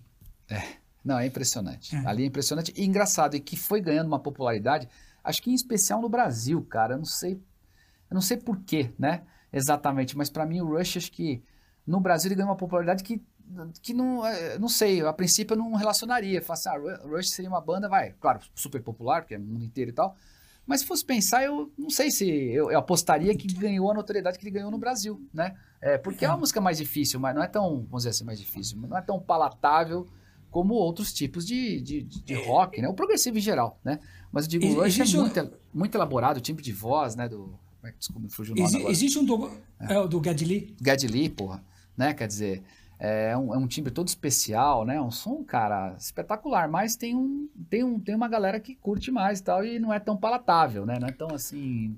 Digest. É, é, né? é muito, é muito interessante. Há pouco tempo passou um, um documentário na, na TV uhum. e, e, falando da última turnê. Né? Eles não sabiam que ia ser a última, mas quando acabou o, houve o problema de saúde que depois acabou vitimando o, o Newport, né? então eles pararam de fazer, né? É, é. Mas eles, eles, eles mostram algumas coisas nessa, nessa turnê muito interessante. E uma das coisas assim que me emocionou bastante, eles falando da, da introdução deles no Hall da Fama. Hum. Né? Que o Hall da Fama é uma coisa meio. Né? Não, não vou discutir muito agora, senão eu fico bravo. Mas, não, não, mas, o, mas, mas o Rush é muito importante na mudança de postura do Hall da Fama. Porque teve uma vez que teve centenas de fãs do Rush que foram à frente do, do ah, é? da sede, é, isso fica em Cleveland, uhum. e exigiram o Rush lá. Olha só. Daí o que, que eles fizeram? Eles, eles, eles mudaram, hoje em dia existe isso é, que os fãs é, põe na internet, eles podem pôr um, uma célula de votação. Os cinco mais votados entram. Quer dizer, tem uma, é um peso quase nada, né? Porque é, é, é, é, um entre os centenas que os outros votam, né? Uhum. Mas ele é influenciador. Uhum. Ele é influenciador. Uhum. E quando o Rush, e, e, logo nesse primeiro Rush entrou, quando teve a cerimônia de, de indução, né? Foi fantástico, que a hora que o, o, o cara estava falando do, do Rush, a hora que ele foi falar do Rush, houve uma ovação ele ficou uns três minutos sem, só olhando o pessoal fazer a ovação. É uma coisa impressionante. Aquela, aquela coisa esperada, e, então, né? É, e, e, um dos fãs de carteirinha deles é o Jack Black, aquele Sim. comediante, né? O ator, Figuraça que teve aí tocando Black. recentemente no Brasil. E, e, ele citou até lá, ele falou que o, que o Rush é a vingança dos nerds. Olha só. Que quem era fã dos nerd, do, do Rush eram os nerds. Só que os nerds subiram no poder. É. Bill é Gates, é, é Steve Jobs e vai para Zuckerberg, era tudo nerd. Aí, esses caras que, é o, que é o que mandam no mundo, né? E esses caras gostam do Rush. É. Então fizeram o Rush. Depois que o Rush é, criou mais fama do que ele tinha antigamente. É, impressionante. É. Uma baita e, e, e, e, vamos pro terceiro. Agora, agora chegou no pódio, hein? Rush, agora chegou na medalha chegou de bronze, no, prata e ouro agora, hein? Agora vai pegar, hein? O, Neil, o, o Newport, ele era, ele era assim, estranho, que nem você falou, que ele não, não participava de nenhuma entrevista. Era Sim, só os outros dois mais... que davam entrevista. Uhum. Porque ele falava que ele, ele tinha o ídolo dele, ele nunca, ele viu um monte de vezes o ídolo tocar e ele nunca foi falar com o cara. Uhum. Né? Porque ele achava que o cara não queria ser incomodado. E o ídolo dele é o que está em terceiro lugar. Kit super banda do The Who. Do The Who. Essa é outra super banda. Super banda. Super banda. É. Talvez a maior super banda, mim, na minha opinião, é o, é o The Who. É uma banda ao vivo de todos os tempos, né? E o que, que a gente vai falar do, do Kit Moon? Difícil, Primeiro que era né? o ídolo do, do, do Newport. Né? Então, só isso. Cartão de visita, você, né? Você que é baterista, mano. Ah, cartão de, é, esse é o cartão de visita. É, currículo, tá no currículo. É impressionante. É, diz que esses bateristas, assim, os típicos, eles influenciam uma série. Eu não conheço ninguém que foi influenciado pelo Kate Moon. O Kate Moon, ele tá na categoria dos Kate Moon. Você é tem que ser um Kate Moon para ser influenciado. Ele, eu acho que ele é único. É eu verdade. acho ele único. É verdade, porque ele, ele, é, ele fazia não... umas coisas loucas, né, cara? Ele comia, um, comia uma nota que você tinha certeza que ia acontecer não acontecia, né? Era um cara que tinha Enfim, né? É um negócio desse. Contratempo, que... ele tocava no contratempo. É, cara, você fala assim, toda pô, hora. de onde que tira, né, essa, essa referência? Como é que o cara volta pra onde ele tava, né? Eu lembro que tem um, tem um batera aí, é, é brasileiro, muito famoso, Kiko Freitas, aí, que até tá. Recentemente foi, foi eleito pela Drummer como o maior, maior baterista internacional, um cara mais do samba e tal, tocou muito com o João Bosco e tal ele fala, né, que ele contava, conta ele tá tocando ali, tem hora que ele começa a fazer o tempo dele, aí o, o, os caras que tocam junto ficam olhando pra mão dele pra ele falar, meu, cadê o 1 um, do 1, 2, 3, 4, né? Cadê o 1? Levanta a mão pra saber onde que tá o começo do compasso, né? E o The Who, cara, puta merda, né, meu? Né, ele lançou uma, uma, uma escola aí, é meio nessa linha, né? Quer dizer, só ele entende como ele consegue voltar pra onde ele tava e ser tão é, criativo, sem se perder. Né, cara? Sem se perder. E, e é um e metrônomo, é, é, um, né? é um cara que quase não é um cara que nunca, quase nunca usa o chimbal. Exatamente. É um cara exatamente, que quase não, exatamente. É. Que dá Ele toda uma é sonoridade diferente. Todo solano. Né, é. É, é, é. é, impressionante. Ele não foi o cara que, que, uh, que criou, porque eu, eu sou meio reticente em falar, ah, o cara inventou, mas é o cara que popularizou dois bumbos. Uhum. É o cara que popularizou. É. Uhum. Tocava diferente que o jeito o pessoal toca hoje, mas usava os dois bumbos uhum. do jeito Kate Moon de, de ser, né? Uhum. E tinha um visual. Aliás, uma coisa interessante, estou falando de The Who, mas principalmente do Kate Moon, uhum. o Pete Townshend, que é o uhum. grande gênio do The Who, o letrista, o compositor, tal, tal, tal, né? Ele falava que ele era o único do grupo que se mantinha na melodia. Que ele fala que ele o tinha resto... um baterista que era o Kit Moon. Você tinha um baixista que não seguia nada, que uh, solava. Tá, né? É, o Roger Daltrey tinha que cantar as letras, mas ele também fazia umas, uns tripulias lá. Ele falava que ele era o único que tinha que Caraca, seguir a melodia. Bicho. Puta, pior que é então, verdade. Então, para ele, se, então, ele se sobressair também, ou é. então ele ficar no nível, ele começou a melhorar o visual dele. É. Então aquelas, aquele jeito de tocar, aquelas coisas, ele é super plástico. e tal. É, não, super, é super plástico. Porque o resto era tocava as músicas deles. Cara, e uma baita bateria. E dava né? certo. Com gongo, né? Ele usava é. um gongo maravilhoso atrás. É. Fazer umas coisas malucas aí, né? O cara realmente é um, um ícone, o cara que lançou aí uma. Ele disse que ele cantou no, no All You Need Is Love, lá ele fez um back, né? Ele fez um coro, né? No, pros Beatles. Ah, não sei. Foi, convidado para fazer Eu acho isso. que sim. É, os caras, bom. Ah, ele aliás, era amigo de todo mundo. Pois é, né? Pois é. Diz que o cara. Esse aí é outro aí que também parecia ser muito boa praça para quem conhecia, né? Um cara meio, é, meio é. da turma ali, né? Meio da turma ali. Né? Eu não muito lembro legal. quem era o grande amigo dele. Ah, tinha o, o, o Joe Walsh, né, que uhum. tocou no Eagles depois, né? Sim, sim. Diz que os dois competiam no, no, em quem destruía mais quarto de hotel. É, eles, eles competiam. Meu Deus. Tanto é que o The Who tinha problema. Em alguns lugares, em alguns lugares não aceitavam o The Who é. por causa do Kit Moon. Ou Olha então assim. o The Who fica aqui e o Kit Moon fica em outro lugar. Não dá pra misturar os caras. Agora vem cá, ele teve, ele teve passagem com. Ele tocou com o Jimmy Page também, com esses caras aí? Eu... Ele chegou a fazer alguns projetos paralelos, parece, né? Eu acho que sim. Eu no... acho que sim. Mas eu, eu, eu Alguma coisa com o Jeff Beck, com Yardbirds, acho que é. tem algumas coisas que ele fez. Eles eram muito, muito amigos. É. Tanto é, tanto é, já adiantando, agora nós vamos para o segundo lugar. Ai, meu Deus. Né? O segundo lugar é um baterista de um grupo que o Kate Moon tem muita influência nesse grupo, pelo Sem menos dúvida. no nome. Sem que dúvida. foi ele que deu o nome para o grupo. que nada mais é que, segundo lugar, vai para. John Bonham, John de Led Zeppelin. Que loucura. E quem, e quem deu esse nome foi o Kid Moon. Olha tirando só. um sarro. Eu falo que, que, o som era voante, ele fala, é, vai ser um Zeppelin de chumbo, vai cair, ele tirava sarro. Né? Mas gostaram do Led Zeppelin, né? mas ele falou esse nome tirando sarro, falava que Olha não só. ia subir nunca, ia cair, né? É, é, e dava risada. Cara, agora, e... John Bonham. Que coisa, né? Esse aí também e John outro... Bonham nós não pusemos em primeiro lugar. Mas esse é, esse é o cara que no, normalmente cai nas listas como primeiro lugar, né? É. Porque... Aliás, eu ia falar para o nosso é, é um pessoal. Cara que... que... Não, é só comentar com o pessoal que está ouvindo a gente, né, Marião? Ó, Facebook, Instagram, né? Rock Feelings é, BR. Rock Feelings de sentimento BR. É, tô dando a dica por quê? Se você discorda, se você quer sugerir que o segundo lugar de John Borra, quem será que está em primeiro, etc., manda pra gente aí que a gente vai ter o maior prazer. É isso aí. E concordar com você. Ah, porque a gente não vai discordar de ninguém, né? A gente concorda, de jeito algum.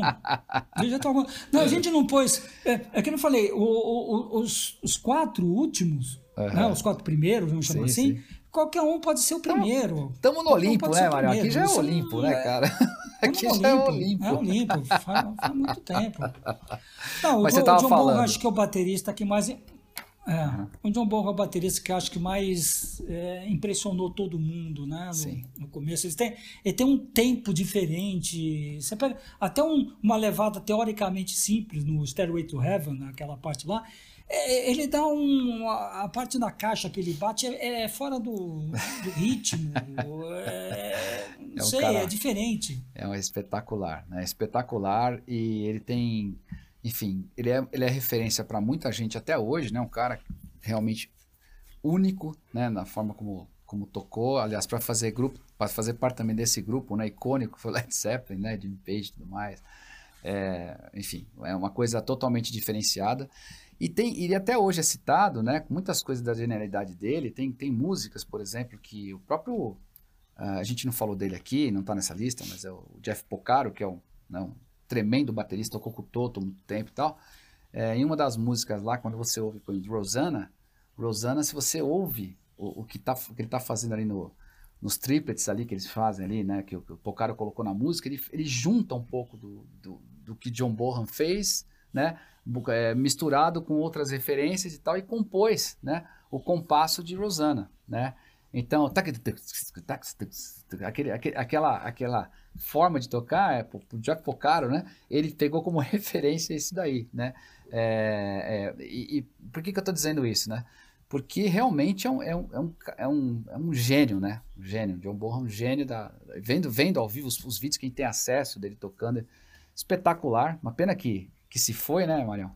É... Foi muito cedo, né? Foi muito cedo. Putz, cara. E, e aí, enfim, né? Ficou uma lacuna aí, né? Mas em compensação, um acervo a, tão, a, tão. aliás, é, aliás, né? Por uma coincidência mórbida, o que o quarto, o terceiro e o segundo se foram. Pois é, cara. Olha só.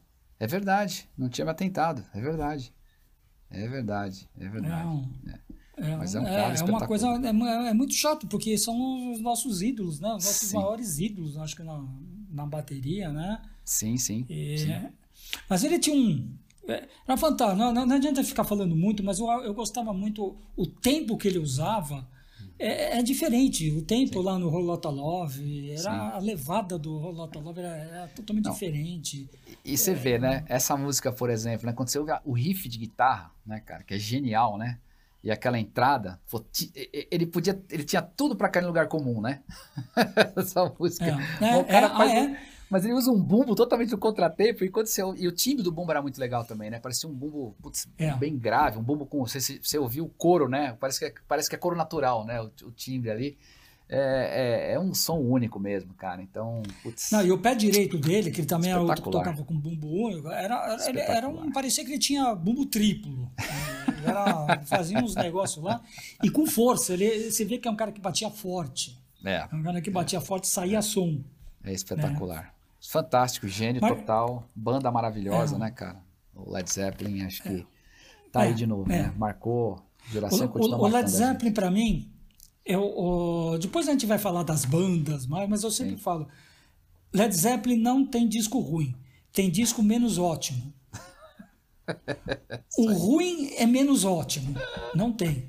É, é, é, é, uma, é uma banda assim, assim é, me marcou muito, me marca muito. De vez em quando eu me pego fazendo uma, uma maratona de Led Zeppelin, eu descubro coisas que eu nunca precisei. Música que eu nunca dei muita bola, eu acabo assim, cismando com ela depois. É, é um...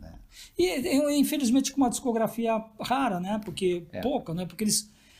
De 69 a 79. Uhum. É, foram só esses, esses anos, né? Então, é, é.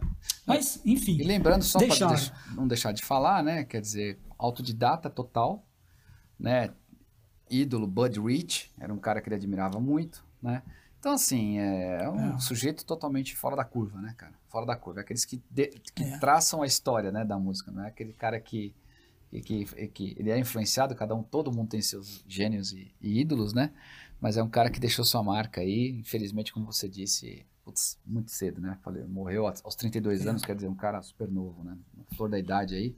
E com uma banda que longeva, né, cara? Os Led Zeppelin tá, ter feito muito mais coisa, inclusive. Ah, sim, fez, sim, né? sim. Mas é. É isso aí, é isso aí, é a história. É, é a história. Ô, Marquinhos, eu quero te propor uma coisa. Antes de a gente entrar no primeiro lugar, é, vamos fazer uma. É, chamar de menção honrosa, né? Pronto. Na verdade, uma menção honrosa é que ele está na nossa lista. Mas Perfeito. só para o pessoal saber quem, quem são outros que ficaram abaixo do décimo lugar, mas está na nossa lista e a gente vai lá, né? É, quem você gostaria de citar? Cara, tá eu vou destacar lista? um aqui, ó, Quer dizer, tem vários para destacar, mas eu destacaria um cara que realmente, é, eu acho que fez, fez história, né? Pelo jeito que ele tocava e pelo estilo de, de som do, da banda em si, que é o Stuart Copeland, né? É. Stuart Copeland acho Marcou, que é um cara... Do meio revolucionou tantos, um jeito de tocar, né? Não é? No meio de tantos nomes aqui, tem muita gente espetacular, mas ele é um cara que realmente, para mim, ele, ele, aquele timbre de batera e o jeito que ele tocava e tudo mais, é, é um cara que eu destacaria como um, um outro gênio que está aqui na nossa lista, né? É, enfim, não poderia estar de fora realmente, mas é Stuart Copeland, The Police. E você, é, Eu quero, pôr um, eu quero pôr um cara lá que a pessoa, o pessoal que vai ler essa lista, uhum. a grande maioria não vai saber quem é esse cara que eu uhum. pus. Já Bob Caldwell. Uhum. Esse Bob Caldwell é um dos melhores bateristas. Bom, ele está aí é, uhum. nessa lista. É um dos melhores bateristas, um dos bateristas que mais. Que eu, se eu fosse baterista, acho que eu tocaria muito parecido com o Bob Caldwell. Uhum. Porque ele faz coisas que eu faria. Né? Eu gosto muito de, desse contratempo bumbo e caixa, e ele fazia uhum. muito esse, esse, esse contratempo. Né? E, então eu queria dar como dica dois, é, dois discos para vocês verem a, a, obra do Bob Caldwell. Primeiro, o, o, que eu falei, era baterista de banda. Então ele tocou prioritariamente em duas bandas no início, muito conhecidas. Ele tocou primeiro com os principais discos do Johnny Winter. Uhum. É? Ah, Johnny Winter. O grande, o, o, grande Johnny Winter. Então, se você quiser pegar um, pega o Johnny Winter and Live. Johnny Winter. Ele dá uma introdução. Uhum. And, é, que Johnny Winter and é o nome do grupo. Uhum. Daí o Live. Né? Uhum. Né? Ele dá uma introdução para Jumping Jack Flash, para mim é a melhor versão de Jumping Jack Flash, melhor que os Rolling Stones até. Que eles dão, ele dá uma introdução sensacional, bem uhum. desse jeito, de contratempo, até sincopado, até um, um pouco de, de, de, bumbo e caixa. Uhum. Muito bacana. E o outro que era o grupo que ele formou, que chama Captain Beyond. Uhum. Que era um, um supergrupo que ele formou com o Rod Evans, que tinha acabado de sair do Deep Purple, e mais uhum. dois caras vindo do Iron Butterfly. Uhum. O, uhum. Tanto o guitarrista como, como o baixista, que era o, Rino e o, o, o, bate, o baixista, agora me, me fugiu o nome. Mas foi um super grupo e lançaram poucos discos. Só que eu li recentemente que esse grupo voltou. Olha só. Eles se apresentam de ah, vez é? em quando, né? Uhum. É. Que o Bob Caldo fez outras coisas. Tem um grupo muito legal que chama Armageddon, o uhum. Armageddon, né? Que uhum. fala, mas muito legal. É um, é quase que um progressive metal, né? Também é um rock progressivo mais pesado, né? Uhum. É um baterista genial. Então, eu queria explicar quem é esse Bob Caldwell lá que você vai muito ver. Legal, muito legal, é. muito legal. É Mais algum aí. que você quer que você quer citar? Senão eu tenho um último. Aqui. Não, não, pode citar, pode citar. Depois eu faço só uma menção a um músico aqui, mas podemos, por favor, vá você primeiro. Uhum. Então, esse daí que eu queria pôr, que, que eu pus na, na lista, é talvez o baterista mais subestimado dessa lista, que é o ah. Ringo Starr. O Ringo Starr tocou Eu imaginei que você na... fosse falar isso.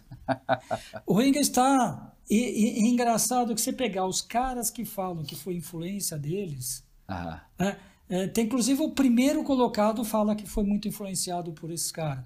Se você pegar a música Magical Mystery Tour, Pega a música Magical Mystery o começo do Magical Mystery aumenta a velocidade uhum. do começo do Magical Mystery Você tem quase todo o hard rock aí.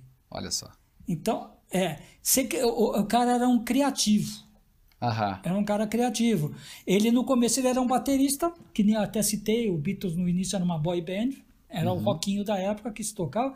Depois ele foi, na época que os Beatles foram evoluindo, ele teve que evoluir. Uhum. Então ele deixou de ser um baterista, mas chegou a, a, ao que o Newport faz hoje. Era um, o, o, o Palmer era um percussionista uhum. que tinha que acompanhar as loucuras dos Beatles. Né?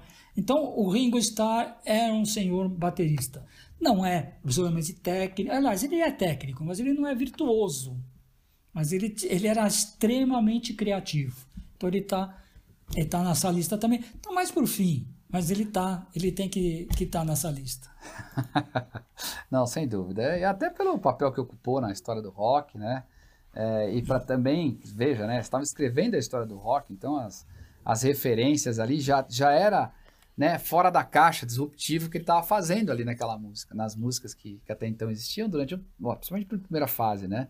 Que a, a gente fala, né? Você tem Hoje você tem referências dos estilos e tal, mas tudo já passou, né? Foi uma evolução de várias, é. de várias coisas. Na época não, cara, ele tava escrevendo essa história, né? Tipo, era é. ali depois. Ele não tinha referência quase, né? Pois é. Ele criou a referência, né? Exatamente. Aí, né, como é que a gente não pode deixar de, de, de mencionar um cara que, que escreveu isso e muita coisa até hoje se copia e parte daí do, 4x4, da batida do rock tradicional, né? O chá com pão famoso aí, né?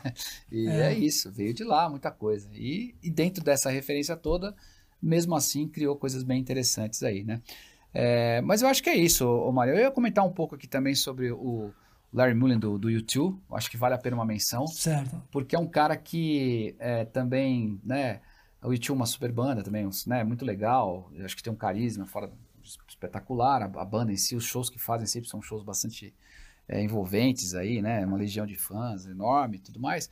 E, mas é um cara que também traz um estilo diferente, né? Não é um, aquela, como a gente fala, não é aquela virtuose, né? Toda que a gente vê, né? No, no, no, no rock progressivo e tudo mais, né? Grandes músicos, etc. Mas é um cara que tem um extremo bom gosto, né? Para tocar. Eu, eu, gosto muito do jeito que ele toca. Acho que criou coisas muito legais, né? Assim, usa muito tambor. E é o baterista né? certo pro YouTube. É o cara, baterista certo pro YouTube. Que é, que é, uma, que é uma arte, né, cara? Eu, a gente sempre fala é. que o baterista, ele, ele tem que... Todo, todo, músico, na verdade, mas assim, o baterista em particular, ele pode desandar a maionese da banda, né? Se, se ele quiser, Sim. se ele errar o tom, ele acaba é, estragando né, a, a, a, a, música, se ele tocar para ele, né? Então o cara tem que saber se encaixar ali eu acho que é um dos exemplos de, de harmonização, assim, de batera com, com, com a, melo, a, linha melódica do YouTube, né? Com, putz, com, com, o timbre de guitarra que rola, né? Você pega Sunday Bloody Sunday, por exemplo, era aquilo ali que tinha que tocar. O cara achou um, é, é um negócio aí. meio, ele... né, meio, meio exército ali, meio marcial, né? É, meio marcial. Não é? é? é ele, ele, ele é. pôs o ritmo que a música é. exigia. Né?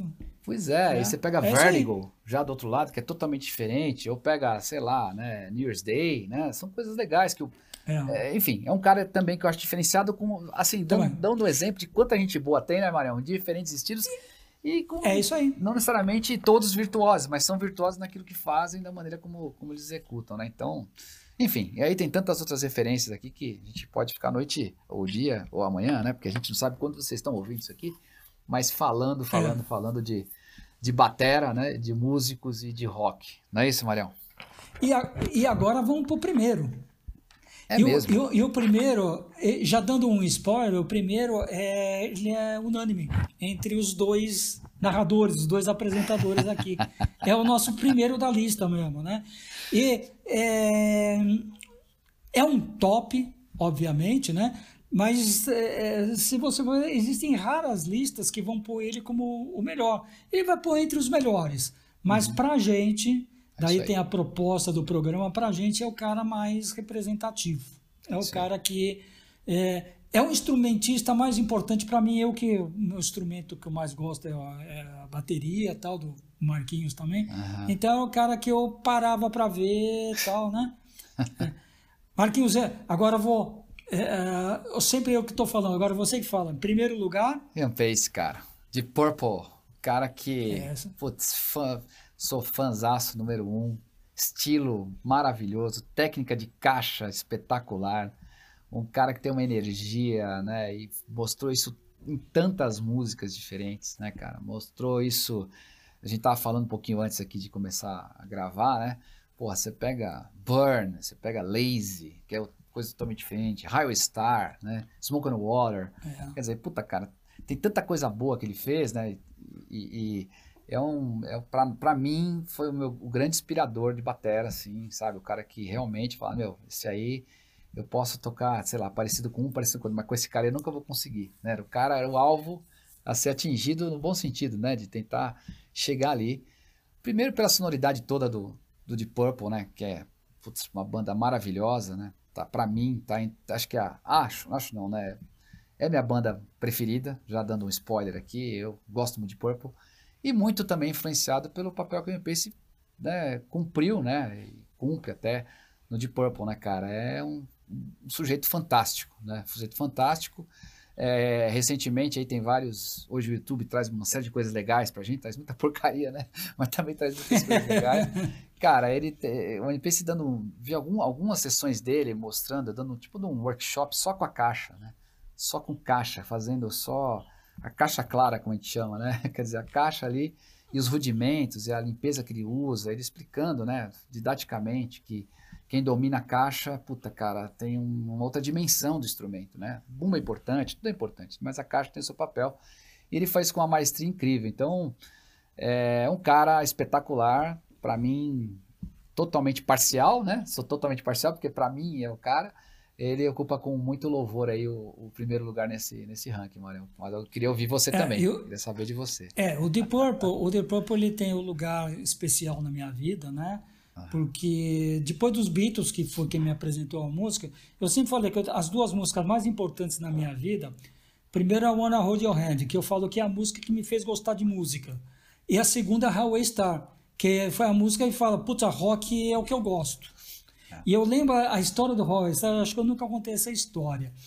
Eu fui numa festa, no começo dos anos 70, né, que a gente tinha muita festinha, tinha festa em, nas garagens, aí, e eu escolhi uma festa, não conhecia o dono, ia entrar meio de bico, mas tinha nego conhecido lá, então não era um bico, assim, né?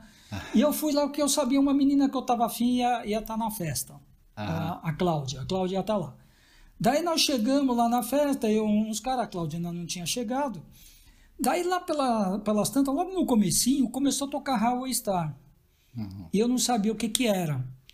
Daí um amigo meu chegou, eu lembro, ele falou exatamente isso, Ô oh, Mário, olha essa bateria, olha que coisa. Então ele já estava. Né? E o som naquela festa estava muito bom.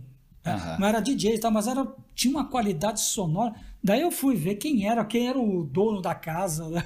Bom, resumo: conheci o dono da casa, me apresentei e tal, uhum. não sei o que lá. Ele tinha falado que ele tinha acabado de voltar da Europa uhum. e ele hum. tinha trazido isso Caramba. daí. Então era Caramba. importante, tinha acabado de trazer, estava lançado, ele tinha voltado a questão de três, quatro dias. E ele já pôs lá naquela festa. Daí eu fui no quarto dele, ele me mostrou os discos, mostrou aquilo lá, daí eu guardei e tal, tal. Meu, fiquei. Ele ficou um dos meus melhores amigos, né? Depois, né? esqueci da Cláudia, lá me vinguei. Mas mas eu fiquei apaixonado pelo, é. pelo, pela essa música. O Deep Purple eu já conhecia, mas eu não sabia, não conhecia muito ainda, era bem no começo. Uhum. Você não, não, não, sabia distinguir quem era quem, né? Uhum. E, e eu lembro uma coincidência, eu te falei que meu pai foi diretor de rádio. Nessa, nessa altura do campeonato, meu pai já tinha saído da rádio e tinha montado uma agência de publicidade. Uhum. E a Odeon, a gravadora Odeon, era uma das clientes uhum. dele, né? E o Deep Purple era pelo Odeon. Daí Caraca. eu falei, bom, o cara, o diretor da Odeon, lá que era, era, amigo, além de ser cliente, era amigo do meu pai, mandou esse disco do Deep Purple com uma dedicatória para mim, o meu amigo, oh, Mário Sérgio. Uhum. É, né? E eu, fui do, e eu ganhei esse disco com aquele com aquele carimbo que você vai para as rádios de invendável. Ah, sei, sei. Então, Nossa, então, tinha isso, é verdade. Tinha isso. O meu, é, aliás, eu tinha muito disso, né? invendável, né? Então, esse, esse meu tinha dedicatória e o invendável. E esse disco, poxa, daí você descobre outras músicas, né? Mas eu fiquei, assim, assim maravilhado. É o disco que eu, que eu furei. Ele praticamente furou. Cara, e, e Raio Star é uma música que tem, é, ela, ela, é, ela é uma música cinematográfica, né? Ela é um filme, né? Quando você ouve, você se vê é. na estrada ali, você se vê. Você se vê na a, estrada. A, bateria é muito bem colocada. Aquela entrada de contrabaixo, né? Que tem, né? No, no início, né? É. É. Aquilo, cara, é, é, é, contagiante demais, cara. Acho que você aí entrou, emplacou um golaço, hein? Ouvindo essa música em primeira.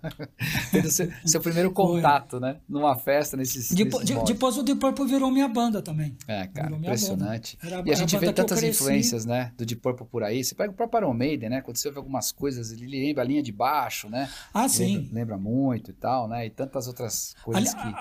aliás, tem uma coisa muito interessante que é, é um fato Uhum. Você pegar o que hoje é conhecido como a Santíssima Trindade do rock pesado, né? Uhum.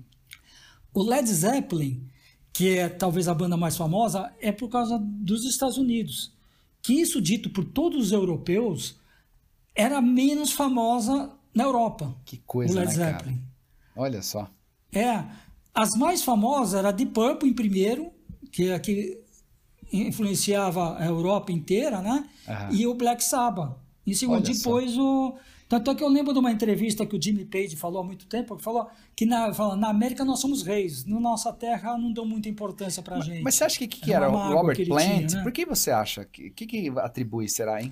Não tenho a mínima ideia. Engraçado, Agora, né? o Deep Purple, o Deep Purple é, é um som mais europeu é. mesmo, né? Que tem uhum. influências mais é, clássicas, você tem um tecladista clássico... Sim sim, ali, sim. né? É Você tem, apesar, apesar que agora eu vou me contradizer, uma, uma, é que o Led Zeppelin é muito conhecido pelas coisas pesadas, que o Jimmy Page odeia essa fama, que ele adora a coisa acústica dele, Start né? Heaven, que é uma né? coisa bem é, não, e, outra, e outras coisas. Ele é muito ligado em Senhor dos Anéis, naquelas, naquela, naquelas lendas é, inglesas, do folk. Saxfônica. É, né? né? É, e, mas no, nos Estados Unidos pe, pegou mais esse lado mais Que pesado, coisa. mais o blues, que era muito blues, que é uma coisa americana. Que né? coisa. E, o, e o, o, o Black Sabbath ficou famoso nos Estados Unidos, ele já era famoso, mas ele ficou mais famoso por causa dos Osborns. Por isso que teve os Osborns, houve uma, uma restauração chamado Black Sabbath, né? Aham. E ele, ele Acendeu. ficou mais. Mas esse, esse trio Cara. é o meu trio aí, né? É, espetacular. Não, espetacular. E nós estamos falando do, do, do Ian Pace, era o, era, era o cara, né? É, Ian Pace era, era, com- era o nosso instrumentista, né? A gente tinha que fechar com essa lista. Pode não estar certa, pode não ser de todo mundo, mas a nossa tinha que ser, né, Mário? A única É certeza que a gente tinha quando a É gente isso voltou esse, esse programa aqui é que, na hora de falar do melhor É. baterista, é esse cara. O resto a gente. Esse cara, esse cara. Então, e, eu sei que tem. A maioria não vai concordar, ótimo. Ah, ótimo. Mas o que, que a gente quer falar? Esses caras que te, eh, vejam essa nossa lista, ah, não conheço esse cara, não concordo. Dá uma oportunidade. Começa É a ver músicas mais, começa a ver, né? Se o cara chegar para mim e falar, pô, vocês não falaram lá do Mike Portnoy? Tá na lista. Eu adoro o Mike Portnoy. Mas você faz de conta que, não, que, que não tá na lista. O cara vem uma, pô, eu não pus na lista, mas, pô, vou ver. Se, eu- se alguém adora, é porque ele é bom. É isso aí. Né? Então, É isso aí. essa é a ideia da lista, né? É isso aí. Não, muito bom. Eu Acho que, olha, me diverti demais, viu, Marião? Nesse nosso, nesse nosso Ah, primeiro programa que falou sobre os instrumentistas com o meu primeiro instrumento, o nosso primeiro instrumento, que é a bateria. né? é então isso aí. foi. É. E tem muito mais ainda, né? Ah, no próximo. O muito- que, que a gente vai falar no próximo? Já Muito dando um spoiler. mais.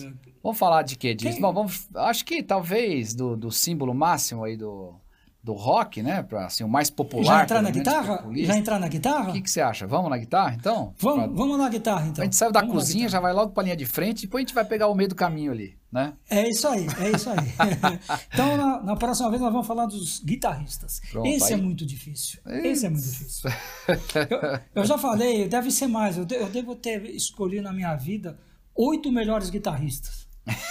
Depende da época. É isso que você falou, depende da época, depende do, do- da banda, são estilos tão diferentes, tão marcantes, É. né, cara? Tem muita gente boa, né? Tem gente boa. Muito, é, muito, muito. é, é, o, é o- a marca do rock and roll, não adianta, né? A guitarra é, É, isso, é, é. icônico, é o instrumento, né? E, enfim, é jogo duro, esse é, essa é jogo duro, esse é jogo duro. Então a gente já está convidando desde já o pessoal para ver o, o próximo, que nós vamos falar dos guitarristas. É isso aí. E com isso aqui, a gente acho que fecha esse, né, Marião? Foi legal pra caramba. Fecha. Falamos um bocado E- aí, a gente se divertiu muito, contou um pouco aí das nossas percepções sobre isso tudo. E não deixe de seguir a gente lá no Facebook, no Facebook e no Instagram, Rock Feelings BR, tudo junto. Rock Feelings BR. Rock Feelings de Sentimento, F-L-N-G. S de Sentimentos BR, né? E curtam a É- gente, lá é vai ter aí. tudo, playlist, onde você acha as coisas, foto que a gente acha legal, é, lugar para vocês falarem com a gente, né, Marião? Para É xingar, aí. para abraçar, para mandar dicas e, inclusive, pautas que a gente vai fazer, né, mais adiante, não é isso? É isso aí, é isso aí. Vai estar tudo disponível. Então tá joia, gente. Tá? Obrigadão. Até Nos a vemos. próxima. Falou. Até Valeu. Marião. Tchau, tchau. Morning